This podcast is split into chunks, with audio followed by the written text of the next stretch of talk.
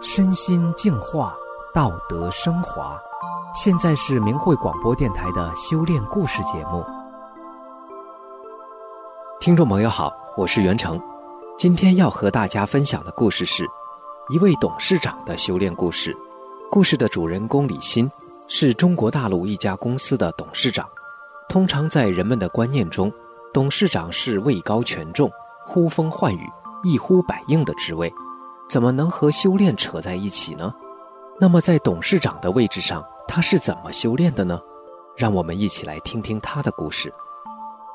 李欣一九九八年三月开始修炼法轮大法的时候，已经是某市局机关所属处级事业单位的一把手。他所在单位的工作职能，主要为市政府向项目单位收取专项费用提供收费依据。二零零零年，他所在单位由事业单位。改制为股份制公司，走向市场化，但职能基本没变。他担任公司董事长。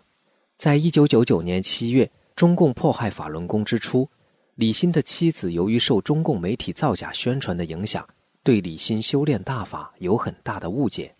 李欣就耐心地跟他说：“我修炼大法已经一年多了，自己的身心已经发生很大的变化。大法就是教我们做好人。”我修炼的一切都在你的视野范围内，你看见我出现过偏差吗？当时李欣发出一个正念，他对妻子说：“从今以后，我要修得更好，让你看看真正的修炼人是什么样子。”李欣在家庭生活中关心妻子，做家务事时，妻子有不愿意干的家务或干不了的力气活，都由李欣主动承担下来，使妻子感到李欣虽然是修炼人。但仍然是家庭中的一员，是一个正常的好人。李欣的岳母体弱多病，李欣主动向妻子提出带岳母去看病。在岳母住院期间，直到病故，李欣跑前跑后，尽自己的义务，医药费及丧葬费都是由李欣出的，没有让其他家属承担一分钱。妻子的姐姐夫妻双双下岗，儿子军队转业没有工作，李欣就尽最大努力。帮助他找到了较好的工作，解决了后顾之忧。李欣的妻子性格外向，脾气大，自我保护意识很强。他们之间有时也发生矛盾。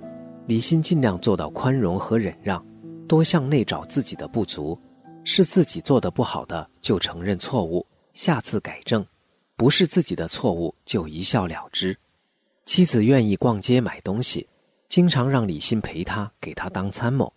由于李欣平时工作很忙，还要学法练功，而且经常上街，确实耽误很多向民众讲清真相的事情。如果不陪妻子去，妻子会有意见。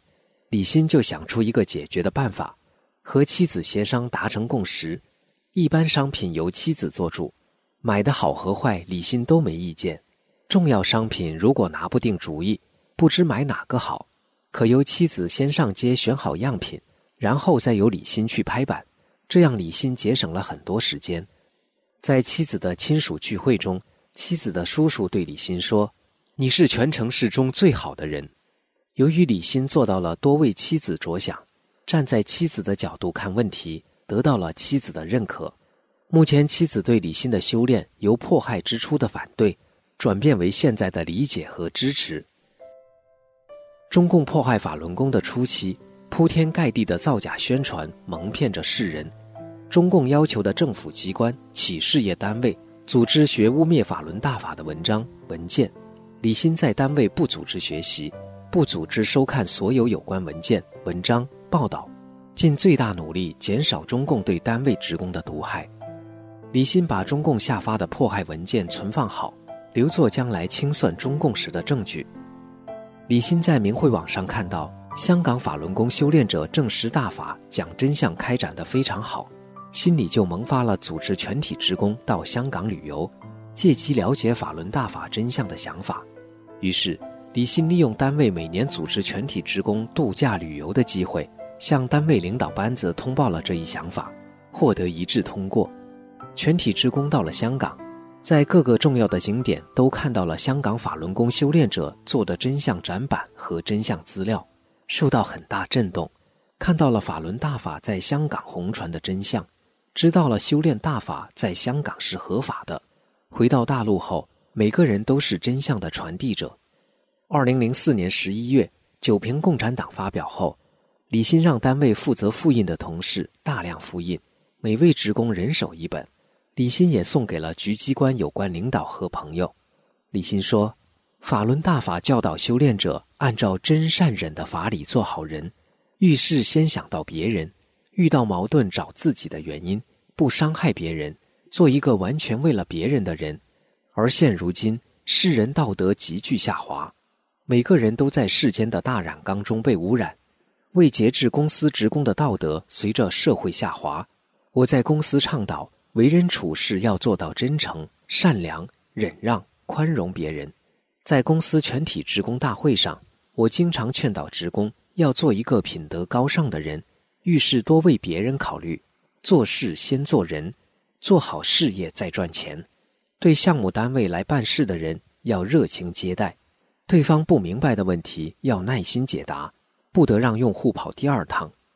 在公司年终考评时，李欣把职工的道德操守、家庭和睦、热情服务、廉洁等内容纳入到考评因素中，依据考评结果确定职工第二年的工资和晋升，使全体职工在工作中自然而然地注重个人的道德操守，如何做合格的职工。现在大陆很多人都想投机钻营，不想踏实干好工作，只想靠拉关系、走后门，达到自己升迁的目的。为此费尽心机，为了给公司职工创造公平公正的升迁环境，李欣明确告诉全体职工，要想升迁，首先要人品好，第二工作干得好，你就一定会得到应得的位置和待遇，其他办法都不管用。多年来，李欣是这么说的，也是这么做的。他说：“现在我们公司已经提拔的干部，让全体职工都心服口服。公司成立以来。”没有一个职工辞职，没有一个职工被同行挖走，大家都觉得我们公司的工作环境宽松，公司领导正派，人际关系融洽，没有社会上的不良风气。公司职工大部分是年轻人，由于经验不足，工作中难免出现错误，有的公司领导对犯错误的职工大发脾气，横加指责。在公司领导办公会上，李欣对其他公司领导讲。是人就难免犯错误，要宽容别人。批评犯错误的人，一定要本着为他好、为他提高为目的，不是为了惩罚他而批评他，要真正达到使他受到教育，以后不犯类似错误的目的。在李欣的公司，有一个犯严重错误的老职工，被纪检监察部门处分过。李欣没有嫌弃他，而是帮助他改正错误，总结错误的原因。保证以后不犯类似的错误，他个人也做了深刻反思，走正了人生路。临近退休，李欣又把他返聘回来，发挥他的专业特长。新年拜年时，他给李欣手机发了一条短信，说李欣是他一生中遇到的最好的人。李欣公司的项目工作报告决定着各项目单位向政府缴纳专项费用的多与少，权力比较大。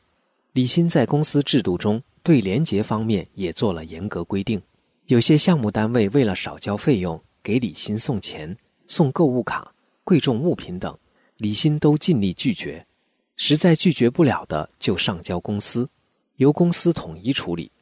多年来，李欣累计拒收的好处费折合人民币一百多万元。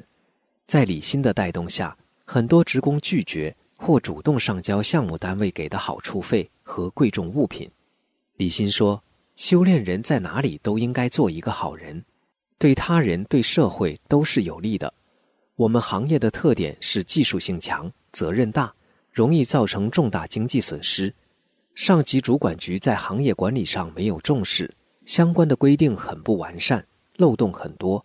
我主动向主管局长建议，在市局应该设置专门机构和配置相关人员，负责行业管理。”加强行业政策规定及技术标准的更新和完善，避免出现重大经济损失。主管局长采纳了我的建议，在市局设置了专门处室，派专人负责行业管理。我针对市局在行业管理中存在的问题，主动向市局领导提出如何解决的建议。局领导委托我主持起草或参与起草多项行业规范性文件，扭转了我市行业管理的混乱局面，规范了行业行为，使它走上了正常的发展道路，避免了重大经济问题的发生。李欣修炼二十多年了，他修炼心性，道德提升。做好人，反映到工作中就是带领公司走正路，脚踏实地干事业。在激烈的市场竞争中，他的公司规模不断扩大，经济收入不断增长，也赢得了社会上的良好口碑。公司获得社会各种荣誉十多项，在全国同行业综合评比中名列前茅。李欣说：“我讲出这些经历，只想证明，法轮大法弟子在社会上哪个行业。”都能修炼，都起着大法弟子的作用。大法弟子无论身份是普通人还是领导者，都是好人，对他人对社会都是有益的。听众朋友，今天的故事就讲到这里，我是袁成，感谢您的收听，我们下次再见。